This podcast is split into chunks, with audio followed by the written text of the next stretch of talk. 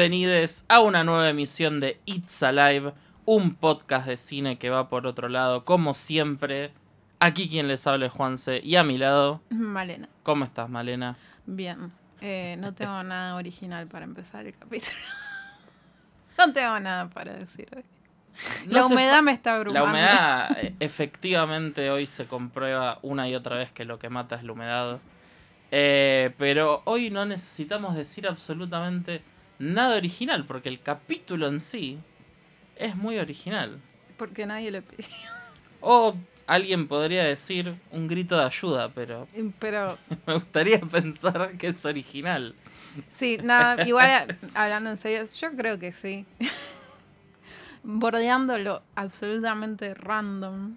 Sí, eh, es temático por lo menos. Sí, es, ojito, eu, No, no- nos podemos excusar es temático. con que es temático. Porque la realidad, y acá ya estamos vaticinando el tema de las dos películas de las que vamos a hablar hoy, eh, no hay tantas películas de terror que se centran tanto en los subtes. Uno pensaría que debería haber más. Sí, yo pensaba, pensaba exactamente lo mismo mientras me- veía estas dos películas y pensaba, eh, Chad, tal vez. Eh, es subterráneo. Chad es subterráneo, No sí. es. Literal, Cannibalistic Humanoids Underdwellers. Que es humanoides caníbales que viven abajo de la tierra. Eh, sí, o sea, hay muchas películas que. de terror con escenas barra gran cantidad de la duración de la película en cañerías eh, o lo que sea abajo de ciudades. Sí, Pero con subtes no, no se me ocurren tantos. sí, que mm, a ciertas horas, o hay, hay veces que en ciertas líneas a cualquier hora. Sí, la E a las 2 de la tarde, un miedo. Tenés Ya, que empe- hacer- ya tenés- empezamos. sí, Ya- ya empezó el, la el clasismo de clase media inherente nuestro. Eh, pero nada, yo, he- yo he tenido que hacer Plaza de Mayo, Plaza de los Virreyes y no es la mejor línea de subte. Hay que decirlo. Se tenía que decir. Y eso es por, eh, y por esa razón es que hoy es el top 10 de líneas de subtes de It's Alive. Puesto número uno. La línea H, porque somos una cheta de mierda. Eh, y sí, porque nada, vivo casi sobre la línea H. así que- Es verdad. Eh, pero no, el día de hoy vamos a hablar de dos películas. Una, que va a ser la primera película de la que vamos a hablar, es Creep. de ¿Se acuerdan de ¿Se Creep? acuerdan de Creep? ¿Se acuerdan de ver la tapa de Creep en el videoclub? Yo le comentaba a Juanse que este tranquilamente podría ser el primer capítulo de una... No es, no, no es una sección, porque es todo Es absolutamente... una conversación recurrente que tenemos Sí. en privado. es la intimidad de nuestros hogares. Donde decimos, che, tenemos... ¿Se, ac- Che, ¿se boluda, acuerdan? ¿te acordás? Sí. ¿Te acordás de este póster del videoclub? Y se llamaría Recuerdos del videoclub. Este, este tipo de, de capítulos donde vemos películas que tal vez en su momento no vimos. Juanse sí. Sí, sabes que sí. Prácticamente todas las que mencionamos cuando hablamos de este tema. Y algunas, eh, por, bueno, en mi caso, volver a ver como Creep. Que me- sí, la alquilé. Y me acordaba de oh, eso- esos rectangulitos que te cortaban los dedos de plástico con los números Sí. en, la- en las cajas. What Sí. a time. Sí, Creep está definitivamente, por alguna razón, en mi top 10 de póster de películas que más recuerdo de ver Pero en el total, videoclub. porque está bueno. Porque es un muy buen póster, efectivamente. Sí. Y la segunda película, que también entra en esta categoría, Pero acá es cuando tengo que remontarme a un trauma de mi infancia, que es que mi videoclub nunca trajo de Midnight Mid Train No. y la tuve que ver en Cuevana. no, o sea, real la vi en Cuevana, nunca estuvo en mi videoclub. En mi videoclub solo había lugar para grandes películas como Ricker y Deadbirds. Esas las tenemos. que- Sí, esa- bueno, esa eh. Ricker hay torrent, pero Deadbirds me parece que me dijiste que hay que comprarlo me- por Mercado Libre. No sé, me está costando encontrar un torrent decente que baje de Deadbirds, no hay Cedars. Eh, ll- a llamado a la solidaridad. Si alguien tiene un torrent. Pónganse a descargar. Si alguien tiene un torrent de Deadbirds o se quieren poner de acuerdo en CDR un torrent que ya existe, eh, se comunican con el Instagram del programa. Pero sí, eh, bueno, itsalive.gmail.com sí, arrancamos con este especial de subtes de la muerte, Yeah. hablando de la película que salió primero de las dos, Sí, Creep. Creep, que salió en el 2004. eh, Sí. Por este señor que vos te cagas de risa de. Tiene el nombre más común del mundo, ¿por qué no te acordás? Y ya me lo olvidé lo acabo de leer y se me fue. Christopher. Christopher Smith. Ahí está. Eh, No, director, Christopher Robin. director de películas que, según tengo entendido, eh, la comunidad de fans de cine de terror quiere mucho. Ratas. Ratas como Severance y Triangle. Eh, para mí, nunca hubo un nombre más pertinente como Christopher Smith, porque, spoilers de mi opinión sobre Creep también. Todas las películas que vi del señor me parecieron súper mediocres, Mm. incluida, incluidas Severance y Triangle, que Severance es la que más me gusta de él, me parece. Y no es que vi tantas, habré visto 4 o 5 que son un montón. Son un montón, Son un montón. Son un montón. Eh, pero Severance es la que más me, me gusta, pero aún así no siento que es como... ah, Sí. Eh. Yo no, no, no tuve el placer. Sí. La historia de Creep nos lleva a los subtes londinenses en el que una muchacha interpretada por Franca Potente, Sí. conocida por Corre Lola Corre, eh, está intentando llegar a una fiesta donde supuestamente va a estar George Clooney y donde ella va a intentar succionarle el pene, que me parece un plot muy, muy bueno. Eh, muy válido. Tipo, me quiero ir a una fiesta a cogerme a George Clooney. Sí, yo siempre, yo me acuerdo que cuando la vi fue como, ah, debe ser una periodista de No, farándula. Es como No. lo que yo, no sé. no, es que dice al principio, tengo una amiga que consiguió que nos metan en esta fiesta, va a estar George Clooney, me lo voy a intentar levantar. Genial. Y la muchacha en cuestión se queda dormida esperando el subte. Los subtes dejan de pasar, la estación cierra y ahí es cuando se da cuenta que no está sola en el subte, sino que hay una algo Mm, Sí. que un creep. Un creep. Un creep, si se podría decir. eh, que está acechando en las profundidades del subte. Antes de eh, empezar con nuestros pensamientos y análisis tan profesional sobre creep, Profundo. voy a hacer un paréntesis para un- otra nueva subsección de la mamá de Juan se hizo algo Ay, que no, sí. que no debería haber hecho. Sí, re es- tendríamos que hacer eso. Sí, que es, estábamos más. en el videoclub y si bien yo ya veía cosas de terror y me encantaba, siempre fue, la, fui una niña rancia, eh, alquilar Creep no fue mi idea. Yo vi la tapa y dije, no, qué buena tapa. Mi vieja la agarró, dijo, uh, Franca Potente, es la de Corre Lola Corre. Y me pregunta, ¿la viste? Como si fuera un amigo de la misma edad. Y yo tipo, no, ma, tengo 11. Y me dice, bueno, si actúa Franca Potente ya fue, nos vamos a llevar Creep. Yo tipo feliz de la vida de que íbamos a ver Creep porque la tapa está buenísima. Y así como vi Creep. ¿Puedo decir el nombre de tu mamá?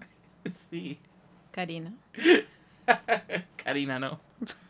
No, Pero bueno, se, se la quiere, se la quiere igual a mi no, madre. obvio. Obvio. Pero siempre estas cosas me parecen increíbles. No, no, no me dejan de sorprender. Sí, más, igual, entre comillas, defendiendo a mi madre, Sí. Creep tiene pinta de que va a ser una película de terror súper estándar. Y creo que nadie se espera que tenga esa escena llegando al final. Ok. Que es como muy Eh. terrible. Es como. O sea, todo lo que pasa en la película. Si está en un 5, esa escena es como un 8. O sea, está como muy arriba del resto de lo que pasa en la Sí. película. Entiendo. Pero, por ejemplo, y ya eh, hablando de, de la película en sí, Sí. es que la- la escena con la que abre la película, de verdad me da mucha paja que después la película sea lo que sea, porque para mí empieza muy fuerte o prometedora. Sí, la película empieza con una escena en la que en las alcantarillas, no necesariamente en el subte, hay dos trabajadores teniendo una conversación que la gente podría decir tarantinesca, que es como no estamos hablando de nada, pero mira, estamos hablando de algo que es como gracioso e interesante. Y estas personas son el opening kill de la película. Eh, Ah, voy a- a hacer un paréntesis random. Sí, obvio. Pero estos dos personajes eh, se encargan de limpiar las eh, alcantarillas. Les quiero recomendar una- un programa británico que se llama Filth. Sí, Está en YouTube. sí, sabes que sí. Es increíble. Las cosas que encuentran, No, no, que no. se forman No, ahí abajo, paredes de 3 metros de tipo pañales acumulados de 10 años que literal tienen que sacar con taladros y, y con arietes de policía Sí. casi porque es concreto sólido. sí, no puedo creer que esta gente del bien existe y se dedique a esto. Y, Alguien lo tiene que hacer. y tendrían que pagarle muchísimo más de lo que estoy segura que les pagan. Dicho, recomendando Filth. sí. Eh, sí, y eh, me, me encanta esta primera escena. Sobre, sobre todo porque eh, en, mi- en mis recuerdos había más de uno de estos monstruos humanoides. Se te cruzaron los cables. Se me cruzaron los cables con los con los con los inbred de Frontier subterráneos. Como ahí se cruzaron los cables de películas ratas de principio de los Es que, Años pri- es que 2000. a principios de los 2000 tuvo un apogeo de deformes locos en lugares tales como estas películas que ya nombramos o Wrong Turn Uy, o sí, que Sí. ya que ya ustedes votaron para el capítulo y lo vamos a hacer, no se preocupen. Eh, y bueno, la remake de los Las colinas tienen ojos también Sí. salió por esta misma época, estaba buscando de qué año era Frontiers. 2005, ¿o Eh, no? 2007. 2007.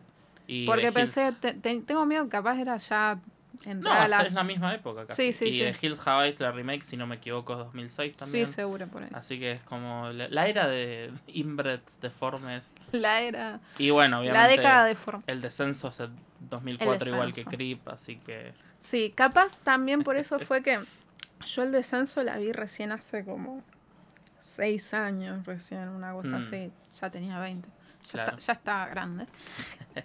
Y, y creo que también por eso ver por segunda vez Creep eh, me decepcionó tanto porque era te- te- la vara la vara estaba muy alta si hablamos de monstruos subterráneos. Subterráneo, sí.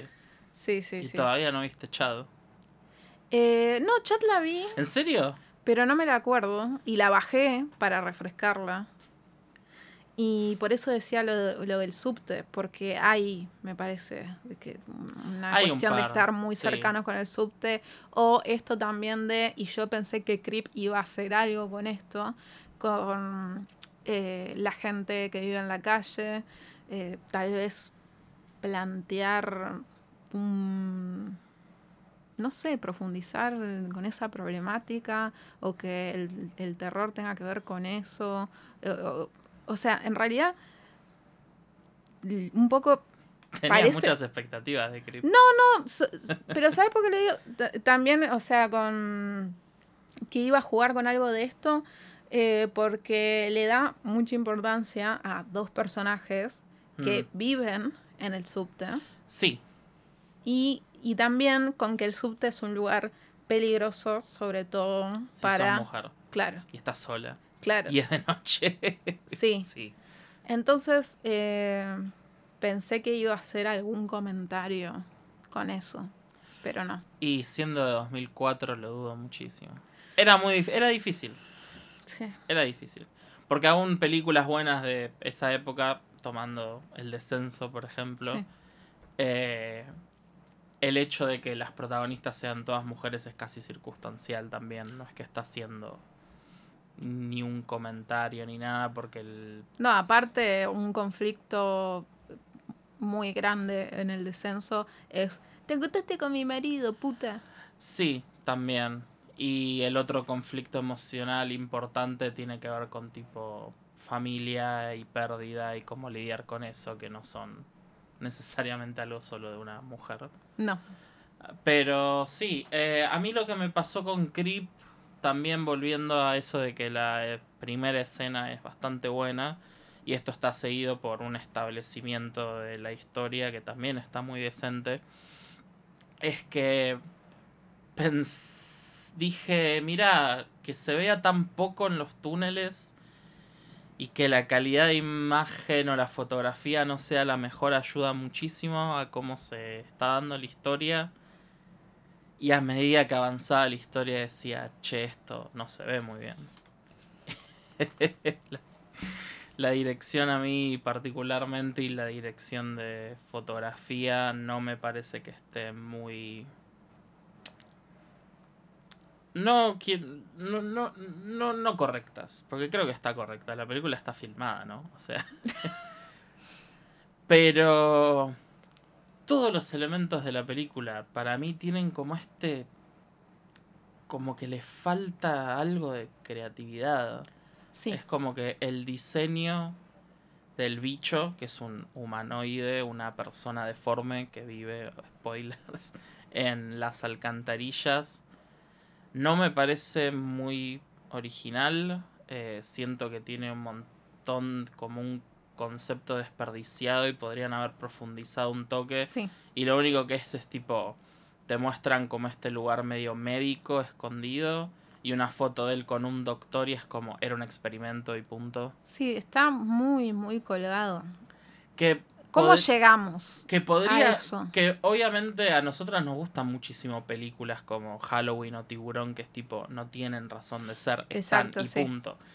Pero cuando le pones tanto énfasis a este personaje que constantemente mostrás que tiene un nivel de pensamiento, que hace cosas con raciocinio y que vive en este lugar, que está seteado y hace cosas y es como podrían haber hecho algo un poquito más, capaz Sí. darle algo más de inteligencia o hacerlo O que esté conectado de alguna forma con la historia principal. Con los, por- por- porque es como, ah, me, nada, me encontré con este bicho que está acá. Sí, y además algo que pasa que es tipo. Nada, o sea, es una queja menor, pero como que la película tiene muchas cosas que digo.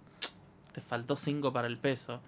Que eh, Franca Potente, cuando se da cuenta que está encerrada y se encuentra con estos dos personajes que son unos vagabundes que viven en, Sí. en las paredes Kate y Guy. en las paredes de la estación de- del subte. em, que dicen algo así como... Sí, porque dicen que estuvieron desapareciendo Ah, sí. unos cosos. Y es tipo, ok, entiendo, es tipo, están desapareciendo y es misterioso y lo que sea, y la opening kill y bla, bla, bla. Pero Como en The Midnight Mystery. Claro, pero es como vos decís, podrían haber dicho que por ahí había, como decir tipo, sí hay rumores de que es tipo un cocodrilo y después decir, sí hay gente que dice que había un doctor haciendo experimentos, como para que vos que digas, jaja, qué pelotudez, y después es tipo, no, era posta, Era. era. Eh, y no sé, siento que la película tiene como esta cosa de. de que podría. Podría habérsela jugado más. Siento que las locaciones no están bien aprovechadas. No, porque aparte no es cualquier subte, es el underground que es famoso mundialmente. No tu- o sea, yo entiendo que obviamente debe haber una cuestión de presupuesto en el medio, pero tal vez ingeniárselas en ver, bueno, cómo podemos... eh, sí, o sea, me, pare- me parece que en general le faltó exploración a esta película. Es que encima, porque. Momento de confesión. Sí. O hasta podía haber una sociedad de gente viviendo a- ahí abajo. No sé. Algo. Un poco, Sí. algo, un poquito. Eh, poquito. Sí, o, o mismo, o mismo eh, pensaba el personaje de Franca Potente y la actuación de Franca Potente no me parecen, eh, no porque ella me parezca una mala actriz, Que porque no a mí, es. que no lo es, porque a mí me gustaba mucho, corre la corre. Cuando habla en alemán es buena actriz, ¿no? Cla- sí, un poco, sí. Entonces eh, pensé, qué interesante hubiese sido que en realidad la primera muerte hubiese sido la de ella, a manos de este bicho, y dejar a estos otros dos personajes del subte con un perro, o sea, más carisma imposible. Que el perro no aparece mucho. Sí, y que ah, es como, ah, no, entonces ellos en realidad son los protagonistas. Hacer la gran psicosis. Sí, y también, y también me llama la atención esta que no le haya parecido hacerlo u ocurrido, porque lo escuché decir que él quería ponerle a los personajes de esta película estos que se sientan como que son de películas de literal dijo esto de Mike Leigh o Ken Loach y Mm, entonces, es- entonces, ¿por qué estos dos chicos no son los protagonistas. los protagonistas? Claro, que Mike Lee y Ken Loach se. es- es- son, o sea, podrías decir que son famosos porque sus personajes son de. Por retratar la miseria claro, de, de- de esa parte del mundo de Inglaterra. Sí. Sí, como Carpenter, que todos sus personajes son clase trabajadora. Sí. Entonces, eh, aún más. Eh, y no, decidís encima tener una actriz alemana, ni siquiera. Que encima fue la primera elección, el Sí. chabón lo escribió para ella. Sí, sí. Eh, porque lo que iba a decir es que cuando veo películas así que no me parecen súper buenas y que obviamente hago anotaciones de cosas para decir porque si no, no hay programa. A veces digo, ¿sabes qué? No me voy a, no voy a hacer el esfuerzo de ahondar mucho en esta película. Pero yo recordé de mi viaje a Londres de pasar por la calle Charing Cross, que es el nombre de la estación de subte que está acá, y viendo la película pensar, pero no había estación de subte por ahí. Y ahí es cuando investigo sobre la película, investiga, dice. Ahí es cuando leo sobre la película que es una estación que no se usa más Mm, y que hay un montón de películas que la usan para filmar. O sea que literal tenían una estación que podría estar funcionando, pero que no anda entera para filmar lo que se les cantaba el quinto forro del culo. Y hay un par de escenas en el andén, una en el subte y el resto son en estos túneles rancios, que es como, eh, Sí. toda la película se ve muy muy mediocre. Em, encima, ¿por qué decía esto de que esperaba otra cosa? de Grip, por algún motivo esperaba otra cosa. Em, de que de que tacleara algún tema social puntual, ya que estamos, de, Claro. de Londres, ponele. Em, porque después la, la violencia dirigida a las mujeres en particular que tiene esta película, Sí, no entiendo de dónde viene. es medio incómodo, Es incómodo, o sea, medio. Es muy incómodo. Em, y, no, y, y no digo, eh, y no digo que está mal que haya una escena de intento de violación. Porque, Porque puede estar bien hecha. porque, porque, y porque es algo que ocurre Sí, obvio. y hubiese sido interesante que sea sobre eso. O sea, se llama Creep la película. Exacto. Eh, que sí puede ser un bicho o puede ser este desagradable que trabaja con vos y parecía que te tiraba onda y en realidad te quería violar. Eh, Pero, Pero, pero, pero no, y después eh, encima... después ella lo quiere salvar. Sí, no Cuando Jimmy, el capo de la película, quien tuvo que haber sido el quien tuvo que haber sido el protagonista, le dice literal, te quiso violar, déjalo que se pudra. Deja que, que se lo coman los ratos. Deja que se pudra. Que ahí también súper. Me, me- me da paja sentirme como Cinema Sins, pero es tipo. Esta pareja vive en la pared del subte y no saben que hay tipo una cosa en el subte matando gente. Como me extraño. Claro, o en todo caso que ella entrara a la, a la casa de, de ellos en las paredes y haya una especie de sistema de seguridad porque saben que está este bicho horrible ahí abajo. Em, Que encima eso también se contrasta con que decís, ok, no sabían que estaba el bicho, porque el bicho mantiene muy secreto la manera en la que mata gente. Y después cuando el bicho empieza a matar gente, es tipo, deja manchas de sangre en un monitor de seguridad, mata al guardia de seguridad, mata gente, o sea, yo entiendo que se sienta amenazado, barra que es el asesino, lo que sea, pero está tipo ahí matando gente a troche y moche, medio que le chupa un huevo. Ese día dijo a la verga. Ese día dijo, a la verga, tenía un Death Wish. Pero a lo, pero a lo que iba con, con, e- con esta violencia tan dirigida hacia las mujeres es que en esta escena que adelantó Juanse al principio de- del capítulo, es, es una escena donde ella parece que está en, en- en un ginecólogo y le serruchan la concha. O sea, es, Es un una, es una cosa muy... es un asco. Y aparte un regodeo en eh, to- eh, tocarle los genitales a esta, a, a esta chica eh, con, con un guante todo sucio, o sea, como, como una violencia Sí, sí, no, obstétrica. la, sí, la, la preparación, Sí. tipo, todo lo que es el build-up a esa escena. Sí, digo violencia obstétrica porque eh, está todo lleno de frascos con fetos, Fetos. en formol, o sea que eh, él fue un experimento de un chabón que, que estaba en una. que sí, sí, sí.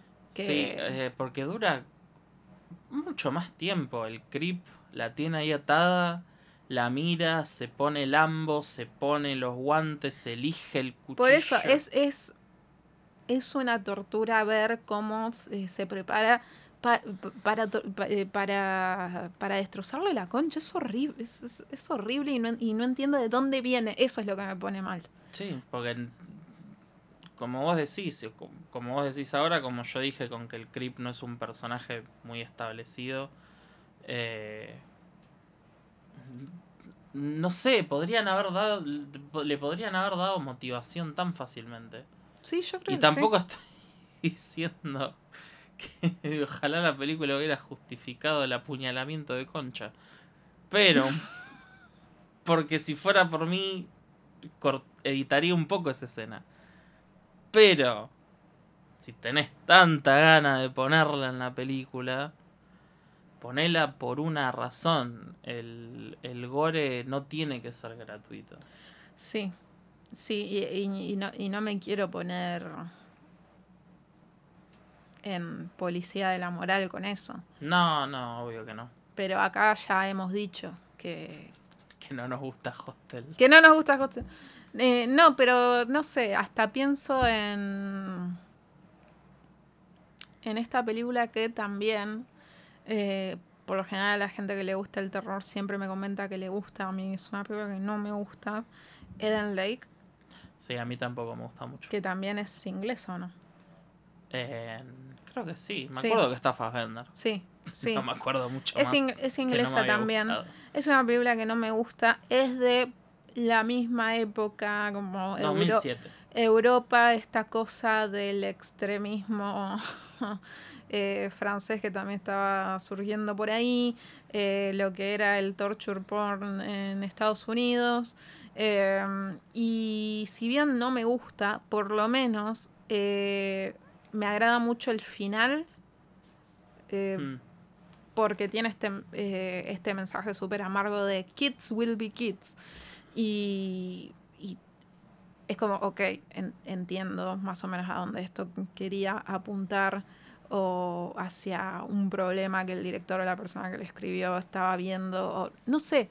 Pero en cambio en esto es como, no sé qué me querés decir. O sea, quisiste crear un monstruo rancio y es esto. Sí, y tuviste tan poca imaginación. Odio cómo se muere el bicho. Tipo, lo, lo odio. Todas las muertes son una poronga en la Sí. película. No hay una sola muerte en la película que sea buena. Eh, y no solo eso, o sea, tuviste tan poca creatividad a la hora de hacer esta película que uno de los, entre comillas, plot twists, no sé, o sea, yo siento que la película me lo presenta como un plot twist a pesar de que está lejísimos de ser eso, que es que el bicho tiene nombre y se llama Craig y es tipo, ¿eh? Excuse me. ¿Qué? ¿Quién? ¿Quién Craig? Que lo más gracioso del bicho fue que lo veía moverse y dije, yo conozco a esa persona. Mm. Y es eh, John Harris, que es un actor inglés medio de la B, que lo, es, con- es tipo, ah, este chabón que por ahí lo vi en tal lugar. Yo donde más lo tengo es, es que hizo de Ian Curtis en 24 Hour Party People. Ah, Y también leyendo sobre Creep, que aparentemente el chabón estuvo en modo Jared Leto Method Actor y no se juntaba con el cast, como que practicaba sus escenas y su movimiento solo, no sé qué bola. Todo bien, pero, pero parece Ian Curtis con maquillaje de monstruo cuando se Ah, mueve. Es como tipo, Love will tear us No. apart. Ahí, hola, soy Craig. mm. que eh, muere semi-ahorcado, así que está un, ¡No! está un carácter con Ian Curtis. No, qué- no, no lo había pensado. En realidad no muere ahorcado, pero se está como ahorcando por Muerte, muerte de garganta. una... Sí, muerte de garganta. Que yo, que yo pensé, bueno, le va a arrancar la cabeza. Y no, le arranca tipo... Como, Esa, Parece como si le hubieran sacado una curita un poco fuerte de la garganta. Es tipo, guess I die now. sí. Y el final es tipo. La gente piensa que ella es homeless. Taratatatatata. Claro, y por eso digo en esto de por qué no lo pensaste un poquito más. Mi nota final de la película es: Me gustaron las ratas y el perro. Y creo que eso para mí de, resume Sí. mucho de, de Creep. No, lo que pasa es que yo creo que hubo un, un intento en que su personaje cambie la visión de la gente que vive en la calle, que porque ella en- cada vez que quiere pedirle la ayuda, quiere pedir ayuda a Jimmy, Les le ofrece paga. plata, claro. Como bueno, eso eh, aparentemente resuelve todo para una persona que vive en la calle. Eh, no, Les ofrece un montón de plata encima. sí. Porque Londres es carísimo y le ofrece 50 libras. Es un montón 50 libras. Sí. Y ella es siempre muy, muy desagradable con Sí. Jimmy. Como diciendo, eh, mira, pobre de mierda, no, no me cuentes de tu vida personal, porque no me importa. Eh, así que nada, ¿me ayudas en esto? Entonces, supuse que iba No. a cultivar cierta empatía o algo, que iba a haber un cambio. Eh, pero le tiene empatía al violador. Sí. Head empty, only la pija de George Clooney. Y termina como el, el final de El Bar. Que para mí es otra película que la, la view que tiene sobre el- los- la gente que vive en la calle me parece medio polémica. Para discutir. Para, para pensar, gente. Así que, ¿recomendás Creep, Malena? No. Eh, yo tampoco. Y vamos a cerrar esta mitad del programa hablando de Creep. Leyendo los nombres posibles que tenía Creep. Antes de que Dale. se llame Creep. Que son Runt. Que para el que no sabe, eh, hay una expresión en inglés que es the runt of the litter, que es el cachorro más pequeño de la camada. O sea, hace referencia a el Creep, que fue como el que quedó de estos experimentos. Cellar Dweller, que es una cagada, es tipo el boludo del, sót- del sótano, una cagada. Eh, Horander, que no sé ¿Qué? qué es. ¿Qué? Here Kitty Kitty, ¿por qué si hay un perro? Me mato. One Track Mind, es una poronga. Suna, y- po- Suna porón. Piccadilly Nightmare. Que ese es el que más me gusta. Me encanta. Ponele. Que encima no. es muy gracioso. No recuerdo si Charing Cross está cerca de Piccadilly, muy probablemente. Eh, yo de- lo único que me acuerdo de Piccadilly es ver mucha, mucha gente vendiendo marca Yes. y gente tomando marca en la calle. Yo me acuerdo que tiene un poquito mejor gusto las pantallas de ahí que las de Nueva York. Sí, es verdad. Es que. No es tan invasivo. Es que, claro, o sea, con, con las políticas de, de mierda de principio de los 2000 de Tony Blair y la, el consumo de cocaína, el creep realmente es el menor de los problemas que, que te puedes encontrar en un subte en Londres. Watch out, London. Mind the gap, literal. Y ahora es cuando... Ahora, ahora sí. Y es el motivo de este capítulo. Ahora empezó la fiesta. Ahora, ahora eh, yo ya quiero decirles que yo previamente le mandé un audio a Juanse advirtiéndole sobre mi posición, sobre mis sentimientos hacia esta película. Tu y es- plataforma política. Sí, y es que es un poquito exagerado todo lo que me genera de Midnight Mid Train, pero sépanlo, me gusta esta película. A mí también me gusta esta película. Sobre Eh. todo porque fue una de esas noches en que dije, Juanse, bajate, ¿te acordás de esta película? ¿Te acordás? El póster en el videoclub. Uh, sí, de- bájala, bajando. Y yo pensando que iba a ser una verga como See No Evil, que vimos dos minutos y la Y tuvimos la, que y la sacar. sacamos porque era insoportable.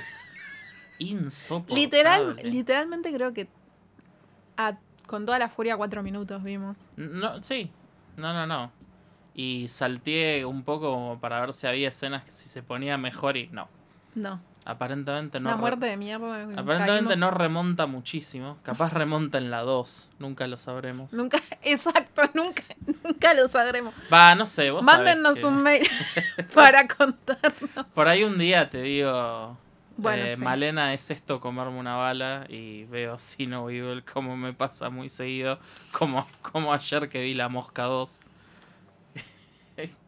Si pudieran leer los mensajes Eh, de Juanse de la Mosca. Low-key me, me gustó mucho el final Ah, bueno. de La Mosca 2, pero porque tiene muertes copadas y efectos divertidos.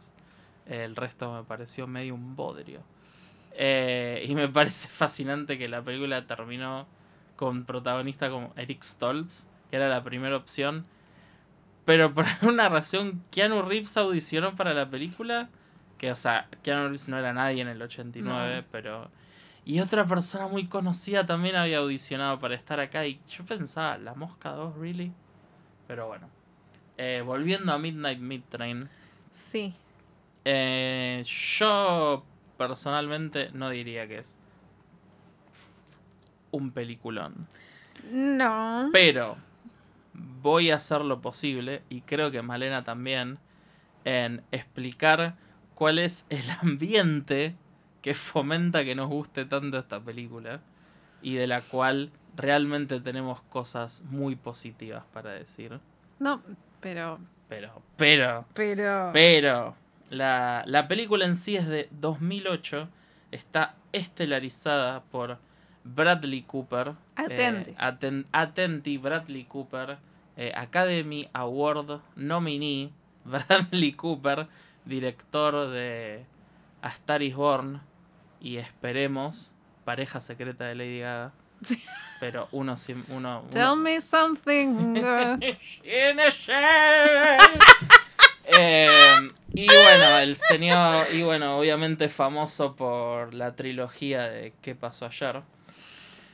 Y a su lado está el único, el icónico, el ex leñador del Chelsea, Vinnie Jones. Un psicópata en la vida real. Sí, una persona que si no le dabas un trabajo fijo, ta- estaría matando gente en la calle, como Kubrick.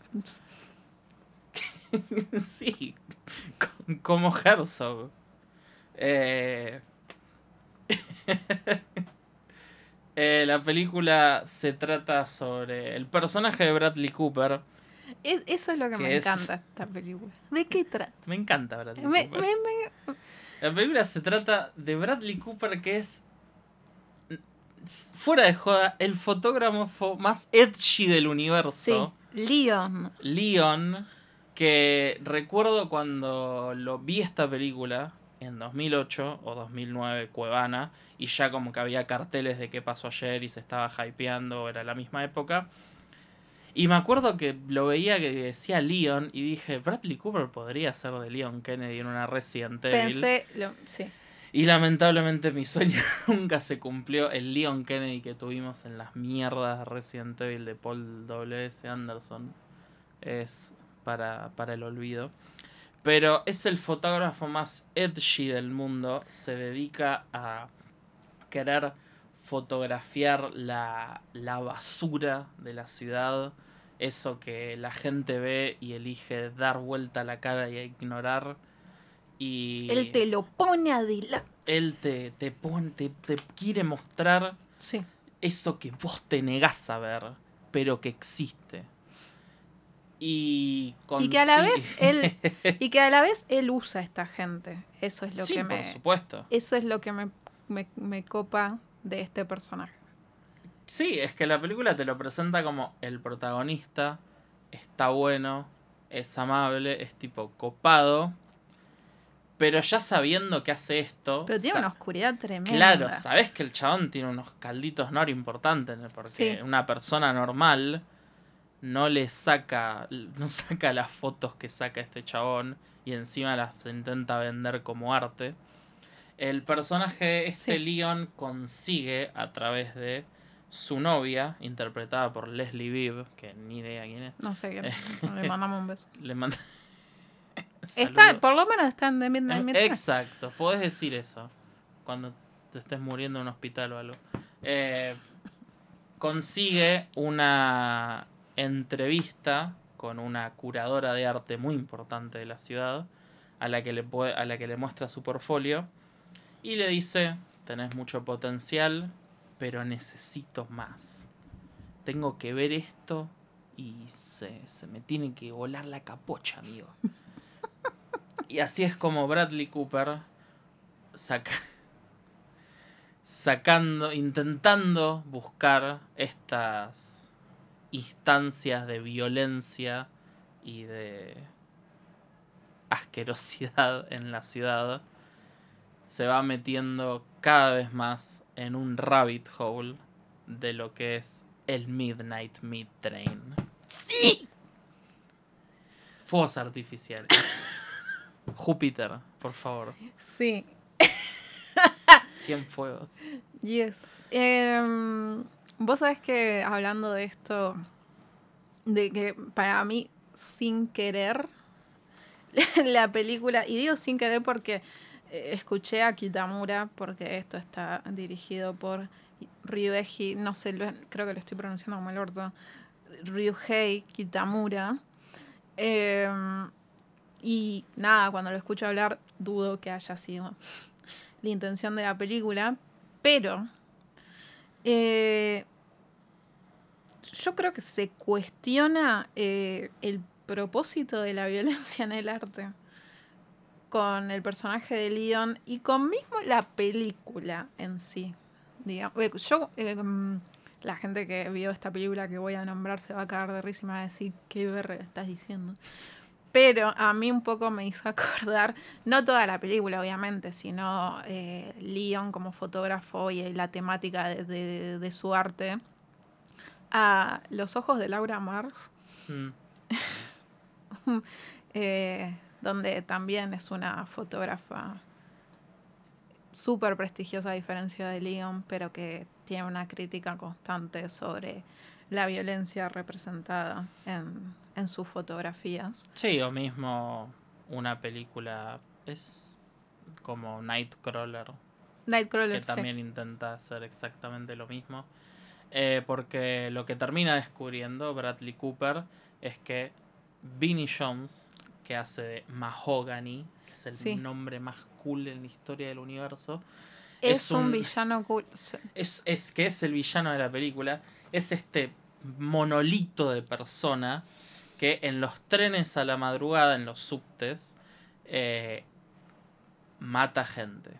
Y nadie sabe que mata gente, solo Con un ablandador de carne, porque literal trabaja de carnicero, de día y de noche. Eh, y la gente figura como desaparecida en el diario. Sí. Acá, así es como Bradley Cooper dice, yo esta chabona la vi, se metió al tren Le saqué una foto. y le sacó una foto y ahora está desaparecida. Ajá, ¿qué está pasando aquí? Sí. Em, me gusta que sea un thriller, cosa que no esperaba necesariamente de una película que se llama The Midnight Mid Train. No, para nada. Y el villano es esta persona con las características que acabamos de contarles. Eh, esperaba una cosa más estilo slasher. Sí. Que tiene un par de... Tiene, tiene, tiene tiene. algunos elementos de slasher. Eh, pero si bien obviamente vamos a seguir hablando mucho más de la película y muchas cosas positivas, para mí hay tres puntos muy importantes que no le permiten a la película tener el estatus de culto que yo siento que podría tener, que hasta que se merece podría decir. Uno es el nombre, porque lo ves y no esperas una mierda del nombre, es real, el nombre es como... Entiendo que te digo, ¿querés ver The Midnight Mid Train? Y me digas, es una porno, o me digas, no, ni en pedo. Dos, eh, la productora, a la hora de sacar la película, eh, hubo como un cambio de ejecutivos. Y uno de los ejecutivos que vio la película antes de salir, no le gustó. Así que le dio un release muy limitado en cines en su época. Y eso hizo que la película ganara muy poca plata y la gente se olvidara completamente que existió. Sí. Y número 3, y el más importante, y acá es cuando ya siento los estigmas de la crucificación, y es que está basado en un cuento de Clive Barker. ¿Cuál es el tema con eso? el tema es que Clive Barker ¿Me está... explico? eh, eh, no, no, no, el tema es que Clive Barker está en un pedestal eh, a la misma altura que alguien como Stephen King. Malena se está tapando la boca, pues está A ver qué va a decir. es- Entonces, vos real no podés adaptar algo de Clive Barker y cambiarlo mucho, porque la gente se te va a venir a la nuca. A- a- te van a matar, a pesar de que sea algo que no vio nadie, como de Midnight Mid Train. Habiendo dicho eso, si no podés cambiar mucho de lo que hace Barker, Barker ha hecho mucho más bodrios de lo que ha hecho cosas buenas a esta altura está como Stephen King, está bateando menos, está, está tipo fallando menos de lo que batea. Y aún las cosas buenas de Barker tienen como esta cosa de tipo, ¿a vos te parece? Entonces, para mí estos tres puntos son como cadenas que tienen a esta película y y me da mucha muchísima paja. Yo, es- nada, es una apreciación mía. Em, siento que a esta película no se le perdona los giros que tiene y la motivación del personaje de Vinnie Jones porque es occidental. Si esto hubiese sido con actores japoneses, ya que el director es japonés, me parece que hubiese estado perdonado este entre entre muchas comillas la ridiculez de la historia hacia dónde va va la trama. Que sí es ridículo pero sorry me parece único. Qué querés que te diga Yo coincido totalmente porque viendo esta película, una de las cosas que más pensaba, y creo que lo dije cuando la vimos juntas por primera vez hace un par de meses, que culturalmente hay cosas que no se traducen o transmiten Es exacto. a otro tipo de cine. Para mí, lamentablemente, muchas veces le juega en contra a la película que el director sea japonés. Porque, como decís, con elementos occidentales queda raro y no podía parar de pensar en My Blueberry Nights de Wong Kar Wai, que es medio una verga. Y no necesariamente porque la película es mala, sino porque Wong Kar Wai filma estas mm, personas caucásicas de la misma manera que filma mujeres asiáticas. Y no se transmite. O sea, Wong Kar te hace dos planos de un cuello y yo ya estoy tipo, uff. O sea, se me aumentó la temperatura acá. Es un chabón que puede transmitir con muy poco un erotismo y una sexualidad tremenda. Y veo My Blueberry Nights y no está mal filmada. No es que Wong Kar de repente dijo, "Oh, es una película yankee, no le voy a poner onda. Chabón lo pone todo, siempre. Y no, no se transmite. Sí, Porque las mujeres caucásicas tienen otra complexión, tienen otra forma o lo que sea, no sé. Y acá para mí pasa mucho eso. sí. No sé. em, Porque habla de Wong Kar Wai en Midnight Meat Train. todo se conecta. Todo- sí. Em, no sé si necesariamente con la dirección de Kitamura en The Midnight Meat Train. Siento hasta que puede que haya un esfuerzo del chabón Hmm. para que no parezca oriental, como que esta sea una película de Hollywood. Y pero, pero mismo en no estoy segura quiénes, quiénes son las personas que trabajaron en lo que es iluminación, fotografía, ya te digo. porque en la escena en la que la mujer de Leon y eh, el amigo de la pareja quien le consigue esta entrevista con, con la curadora de arte, eh, van, eh, van a- al departamento del personaje de Vinnie Jones. Parece Seven. Claro, sí. O sea, creo que hay más inspiración de cine occidental que de que oriental. A lo que iba tal vez es que una idea así, en eh, si fuese japonesa, es como, eh, no es, lo, ja- lo pongo tan re loco. ¿Me entendés? Y hasta sería cool o tendría cierto, no sé, ten- sería un poco una película de culto. Claro. Eh, Como, o sea, obviamente no es tan loca, pero como Tokyo Gore Police o algo así. Claro, sí, sí, sí. Es que esta película, como decíamos, es de este fotógrafo que se obsesiona por saber quién es este loco de mierda que anda por el subte reventando cabezas. Eh, de repente...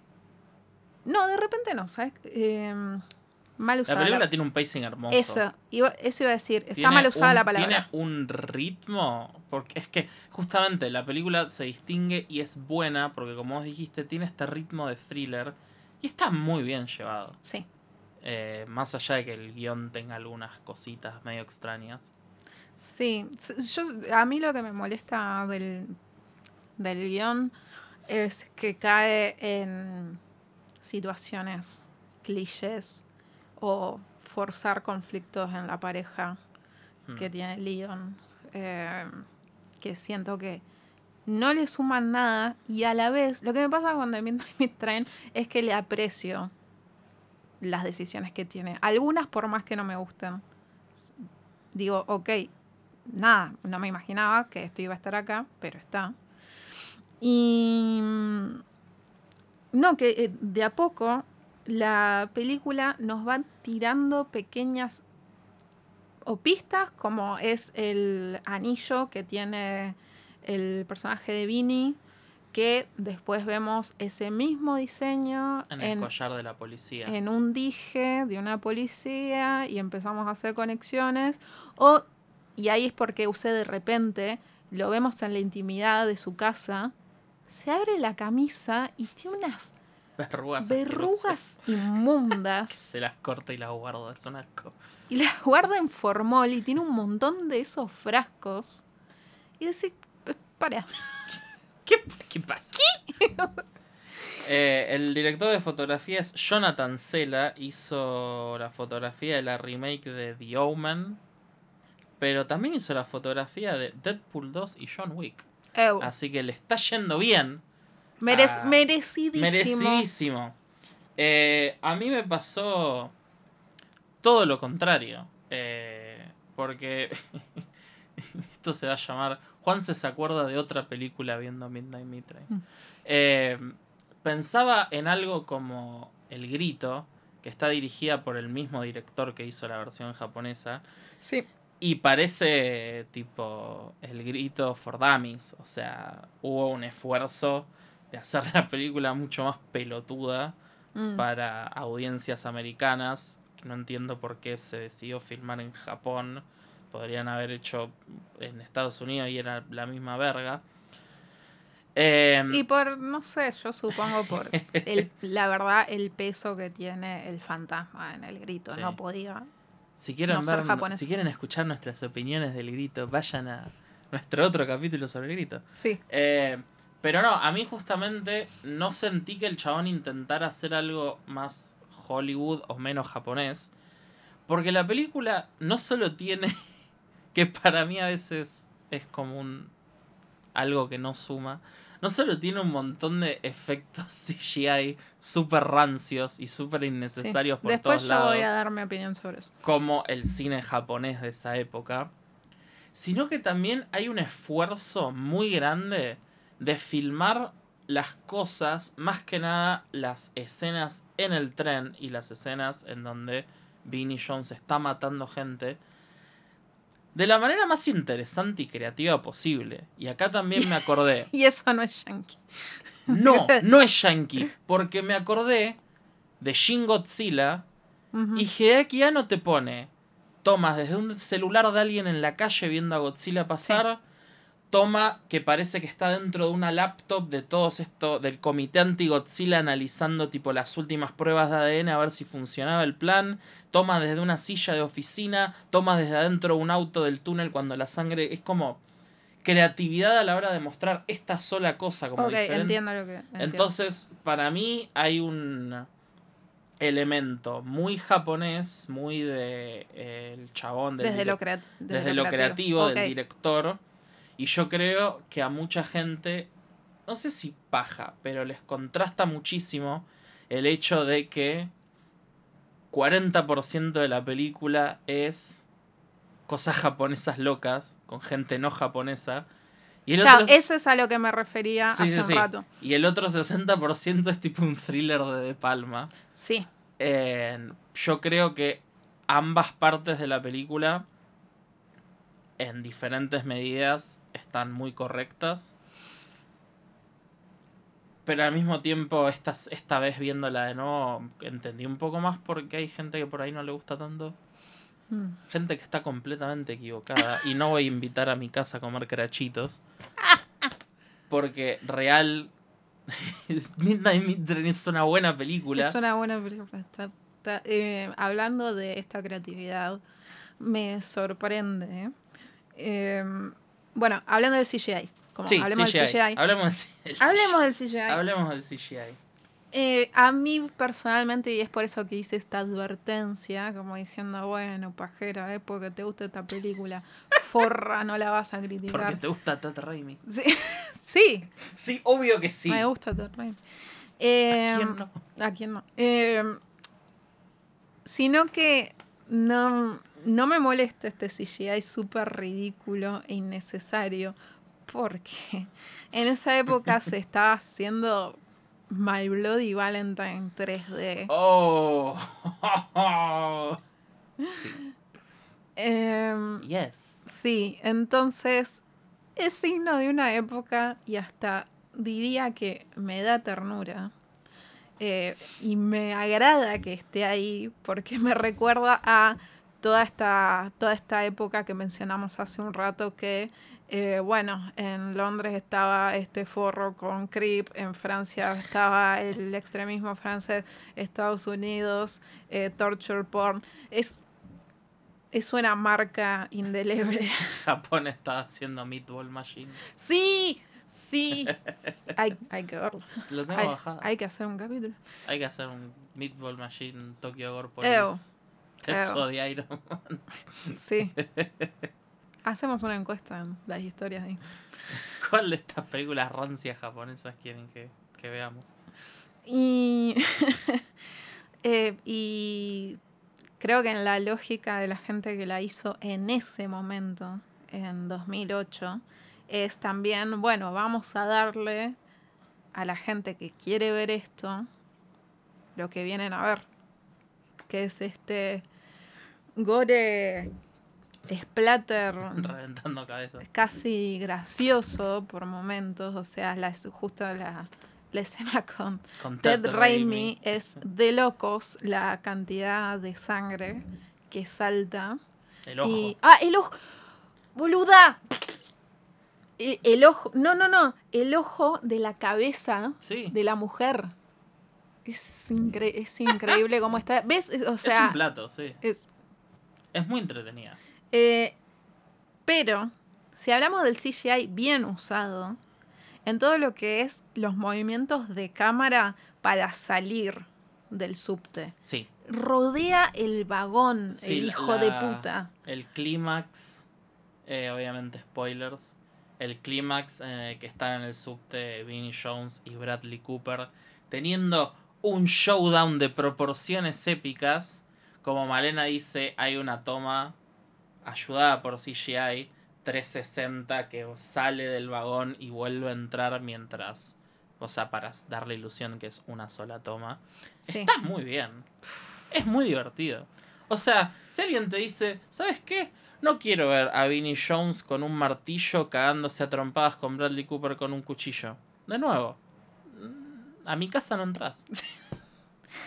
Eh, y una cosa que esto genuinamente, eh, y acá es cuando la gente va a dejar de darme pelota en mis opiniones y cada vez que recomiende algo, pero hay una escena de The Midnight Meat Train que a mí de verdad me pone incómoda y me puso incómoda la segunda vez que la vi y me da... Cuando le una saca fotos en de- el pasillo. No, no, Cuando es... le rompe el culo en el bar. Sorry. El Eh, sexo anal me pone incómodo. Pero, pero de verdad creo que es. Yo veo esto y digo, esto es terror. Es eh, toda esa secuencia donde, bueno, ya pasamos eh, el asesinato per se de la gente en el subte.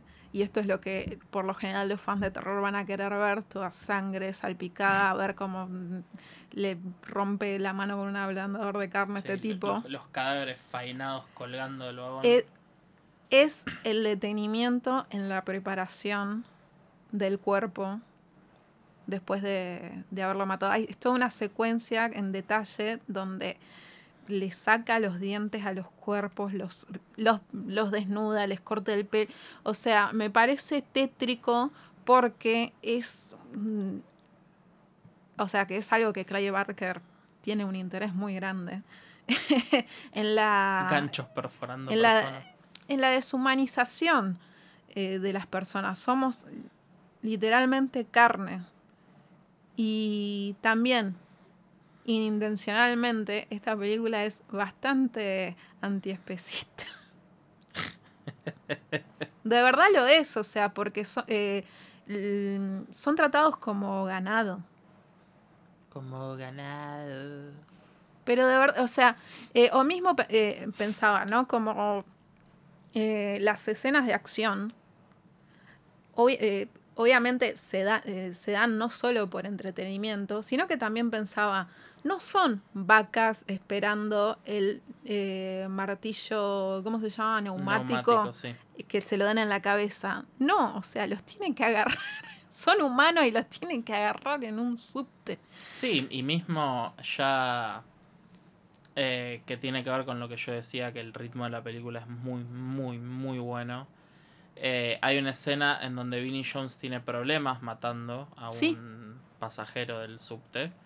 Y el pasajero del subte lo termina matando sorpresivamente el conductor del subte. Que acá es cuando la película Ahí está estamos. sí. seteando que lo que está pasando es más grande que un hay un loco en el Hay un subte loco, sí. y punto. Lo cual lo hace muy emocionante. Le hace una película muy emocionante para mí. Sí, sí, sí. Y tiene que ver con esto de también que vos decís, de tipo.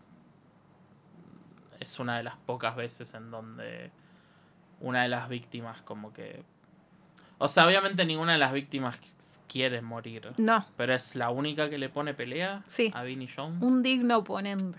Sí, que es un chabón que hacía lucha libre o UFC. Una, Tiene una cosa todo así. el, todo el Sí, aspecto. que te caga manos. Te, te- te mata. Que si hay alguien que se puede agarrar a las manos con Vinnie Jones, es esta Era, era ese señor. era este señor.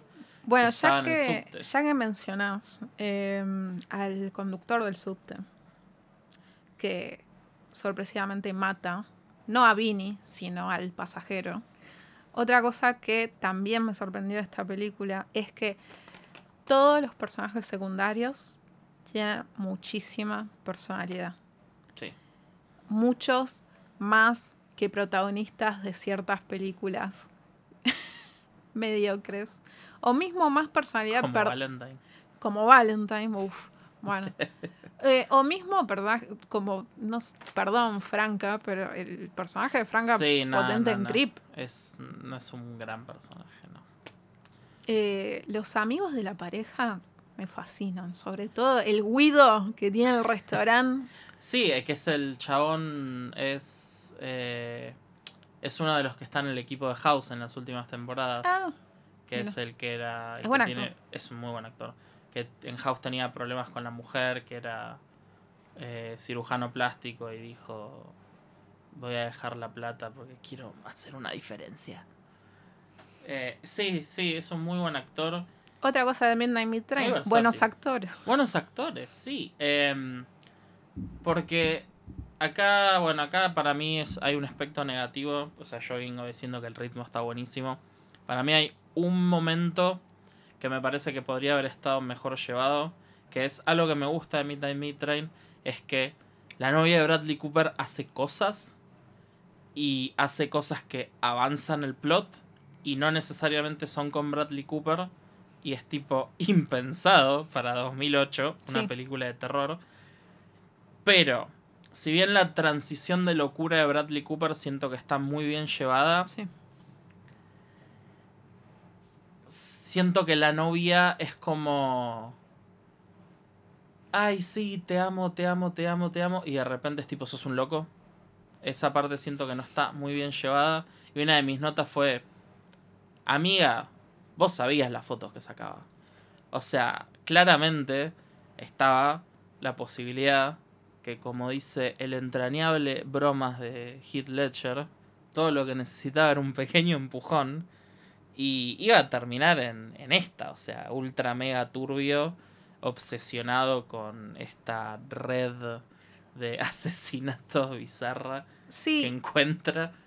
eh, te reentiendo. Y a la, eh, o sea, esto es eh, Malena justificando a The Midnight Train. Eh, pero perfecto. No, que no, porque ni siquiera es eso, porque comparto. Porque en parte comparto lo que decís, totalmente. Eh, a la vez, yo lo. No sé, me sitúo en el personaje de Leon. Y ponele que él no estuviera metido en toda esta situación horrorosa. Y se lo estuviese planteando por. No sé, me parece que te estás obsesionando con esta temática. Eh, me parecería muy triste dentro de la pareja porque es como, ah, no, enten- no entendés mi no entendés lo que hago. Eh, pero como eh, lo que sí me pasó la primera vez que la vi, que te lo dije, me acuerdo, Mm. es no puedo creer que este personaje no se haya quedado en, es la minita. No. Claro. No, no, no. Y, y con esto que decís de, bueno, de la nada sos un loco, no sé si es tan, tan abrupto, sobre todo porque no me acordaba que ella iba a la policía contándole toda la versión de la pareja, que es como una cosa de demente, como estás loca, obviamente se te van a cagar de risa si, si vas Sí, y sí, sí. declaras esto. Em, pero eh, pero est- estos momentos que decís los, los siento más como forcemos un conflicto entre ellos dos. Que Claro. no sé si suma algo en realidad. Eh, no, suma. Capaz que. Sí, claro, suma para darle un poco más de tensión al clímax. Sí, Y si bien nosotras spoileamos muchísimo de las películas que hablamos, eh, creo que esta es una película que no me gustaría spoilear el no dijimos final. nada. No dijimos absolutamente nada todavía sobre el final. Pero por ahí este cacho de conflicto era para darle un poco más peso a, Puede ser. a eso que pasa en el final. Que me parece que es una escena que está muy bien llevada. Teniendo en cuenta que hace tres minutos estábamos viendo lo que estábamos viendo en la película. Sí. Que es como cuando vos, justo en el momento en que vos decís, che, esta película tiene como dos tonos muy distintos, la película hace así el meme del auto girando para la subida de la autopista y te mete una cosa que decís, ¿qué está pasando acá? Sí, y eso el- creo que re molesta a la gente en general que no le gusta esta película, Sí. que sea Yo, yo ese creo, volantazo. yo creo que ese volantazo para mucha gente va a ser un deal breaker. Sí. eh, pero... En mi caso me fascinó, eso es lo que me pasa. ¿Qué Es- sé yo? Es que yo siento que en cualquier otra película diría esto es una verga. Pero el resto de la película es tan única también. Es un, eso Es es, tan lo que me es pasa, única esta película. Es tan... Más si sos una enferma como nosotras que conocen millones de películas de esos mismos años y saben que era un desierto nuclear de Nevada, esas partes que no se puede vivir de acá 700.000 años, de tipo, no había una puta película nueva, por buena, por cada Wolf Creek había Sí. 700 Uh, tendríamos que hablar. que ver de nuevo Wolf Creek. Sí. Yo, yo estoy siempre para ver Wolf Creek. Por cada 700 Wolf Creeks había 200 Cry Wolves. que también me decís Hablando que de Wolves, Hablando de películas que Malena quiere ver hace mucho tiempo conmigo. Em, y a mí, com- como vos decís, a mí no me molesta eso. Pero va a ser un deal breaker. Sí. Es, es muy... es- me encanta Midnight Mitre. me, me parece, me parece fascinante. Es, es muy, es muy loco que existe esta Es, película. es- es- me parece que es eso. Tiene que- muchos. Es como que se alinearon muchos elementos muy locos. Y bueno, se dio la casualidad de que la carrera de Bradley Cooper se fue a la estratosfera, pero bueno, también es aporta esto de y actúa muy bien Bradley Cooper en Sí. película. Y que puedo decir que le gustaba mucho más que otra película de terror del mismo año en la que estuvo, Sí. que es Caso 39, que ni él ni, ni René Nadie quiere hablar Ni. René Zellweger tenían ganas de estar en esa película. Que era como una versión de la huérfana, pero mala, y la huérfana tampoco es tan buena. Y la huérfana es mala. A, la- a mí no me... Perdón, no, no a mí me parece que está bien. A mí me parece que tiene un mensaje siniestro detrás. Eh, mismo sí. la quisieron vender con eso. Este es mi descargo sobre la huérfana. Me parece una película repugnante, siendo yo ya como gente que tal vez escucha mucho este podcast sabe que yo soy hija adoptiva. Me parece eh, deplorable. no, sí, sí, sí. O sea, entiendo que te sientas así. Como película me parece que está bien y punto. Sí, Pero... sí, ah, para mí es de más, es como no, demasiado. no, no, es como muy todo el tiempo, sí. No Eh, puedes amar a una hija que no es tuya. Bueno, qué sé yo. No te bajarías una hija. Sí, sí. Eh, pero sí, no sé, yo creo que si bien es algo que ya dije varias veces en estos 40 minutos que estuvimos hablando de Midnight Le Meat Train, estuvimos chupando las medias. eh, si bien yo la recomiendo muchísimo y es una película que si bien no me parece la mejor película, Mm, me pare- es una película que me gusta mucho. Eh, siento que la comunidad debería hacer un esfuerzo para tenerla en más alta estima, más sabiendo que se está poniendo en pedestales a cosas como Terrifier, que son una verga. ¡Que son una verga! ¡Sí, son una verga! ¡Es una mierda! El momento de pegarle a Terry. Es una película de mierda y está toda la gente tipo, ¡eh, arte clown, arte clown! ¿Y Mahogany dónde está? ¿Dónde está Mahogany? Eso es lo que yo quiero saber. Eh, sí siento que. Pienso lo haber- mismo, ¿eh? Sí siento que va a haber gente que va a entrar a esta película esperando ver a Vinnie Jones reventando cabezas por una hora y media. Y no lo va a encontrar. Y a la gente que le gusta un thriller y le podrías recomendar esta película como un thriller, sí te va a mirar. Tipo, ¿qué es esta ¿qué- inmundicia? cuando, el, cuando el ojo CGI revienta y sale volando de la cabeza de Ted Raimi, te va- se va a dar vuelta y te va a mirar diciendo, posta, esto, Really. esto me está recomendando. Sí, sí, sí, sí, sí. Porque obviamente no es una película. Si alguien me dice recomendame algo tipo Seven, no puedo recomendar No. The Midnight Meat Train. Eh, pero hablando de eso, para mí esa es la magia Sí, de esta Esa película. es la magia que es tiene la que película. se balancean ambas cosas. Porque yo, en lo personal, no puedo fu- fumarme una hora cuarenta de Vinnie Jones haciendo mierda a todo el mundo. Porque me hace mal. Por eso dejamos de ver Sino Evil. Sí, Porque era básicamente eso. sí. Y, y, y- y los momentos que no son así, o sea, fuera del, del subte, son, o sea, sirven para bajar un poquito. Porque son muy intensas las escenas de... Sí, son escenas de acción. eh, y, de las muertes. O mismo cuando no son de acción y son esta eh, parte que yo considero bastante fuerte de la película, que es eh, esta especie de autopsia del cuerpo, preparación del cuerpo para, bueno, Para, ah, para ya sabemos. para ya verán, si es que deciden verla. Sí. Eh, sí, y algo que me gustaría decir también es que si bien no es... eh, porque yo soy una persona que defiende actores y actrices que me gustan. eh, por ejemplo, que alguien dice, ah, Sandra Bullock es una mierda. Y actúa en 700.000 bodrios, pero es tipo, hizo Speed. En Speed está muy, o sea, puede actuar bien. Lo mismo Adam Sandler, puede actuar bien. Lo mismo Owen Wilson. La gente se olvida que Owen Wilson estuvo nominado al Oscar por el guion de Los Tenenbaum, que es un guion de la puta madre. Sí.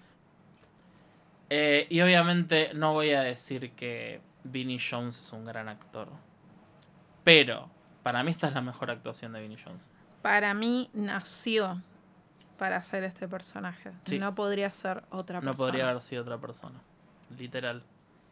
Y en palabras de Kitamura, he's cool. Sí. Sola- sola- solamente eso tengo para decir. No, no es alguien que querés tener al otro lado de la gresca en el bar, pero... Y en la vida real creo que es un chabón medio polémico. Bastante, o sea, no te caes, no cruza la En vereda. su carrera futbolística. No lo mires a los deja, ojos. deja mucho que Sí. desear. Eh, uno, me, en- me encanta ver los compilados de Vinnie Jones achando gente Sí, jugando sí. en el Chelsea. Es, hermo- es hermoso. Es como Krupoviesa con esteroides. Sí, Eh, pero está muy bien en esta película. sí. Y por ahí es medio. Sí, Humphrey Bogart está genial en Casablanca porque hace de Humphrey Bogart. Pero aún así, podría haber actuado mal y no lo hizo.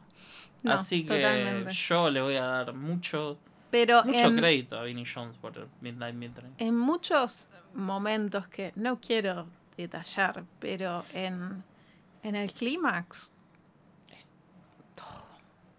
Es que algo que no dijimos es que el personaje de Vinnie Jones no habla. no habla. Y es muy difícil actuar Sí, sin hablar. sí, Expresar cosas solo con tu cuerpo y tus expresiones. sí. No por eso eh, Willy's Wonderland está buena. Ah, com- claro, Seguían. lo comparás, y la perra seguía. lo seguía. comparás con una verga como Willy's Wonderland y de nuevo, yo a Nicolas Cage lo voy a defender muchísimo Obvio, como buen actor muerte. porque fucking Living Las Vegas, porque Mandy, porque Wild literal. National Treasure, que me encantan las dos películas. Sí.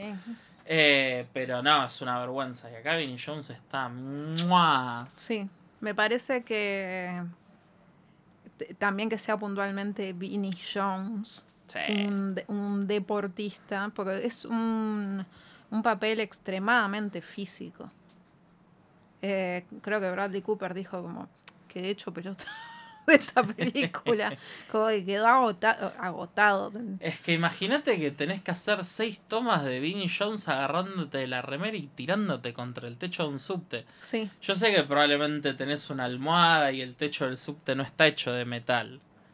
Pero however. son seis tomas de Vinnie Jones agarrándote y levantándote.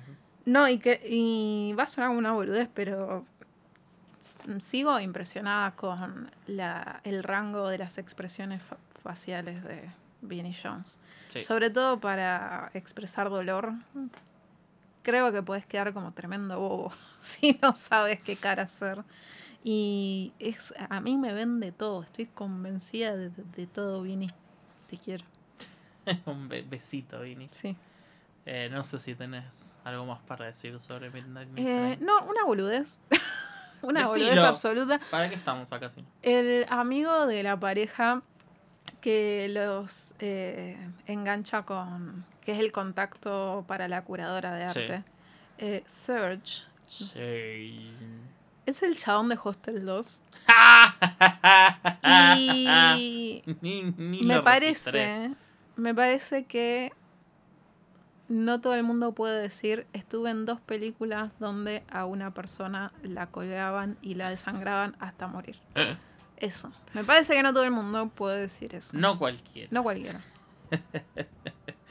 Así que con esto llegamos al fin del programa. Eh, espero que hayan disfrutado mucho este tiempo con nosotras. Eh, espero que si algo de lo que dijimos de Midnight Midtrain les suscitó, aunque sea un poco de intriga, eh, bájensela y mírenla. Es una gran película de domingo a la tarde. Si no les gusta, no voy a pedir disculpas. Nada. Y ya saben, si no les gusta, no están No invitadas. a ni- están. Lo lamento. Lo lamento, pero las noches de crachitos y coca light no son para ustedes. Así que hasta la próxima. no, no, no.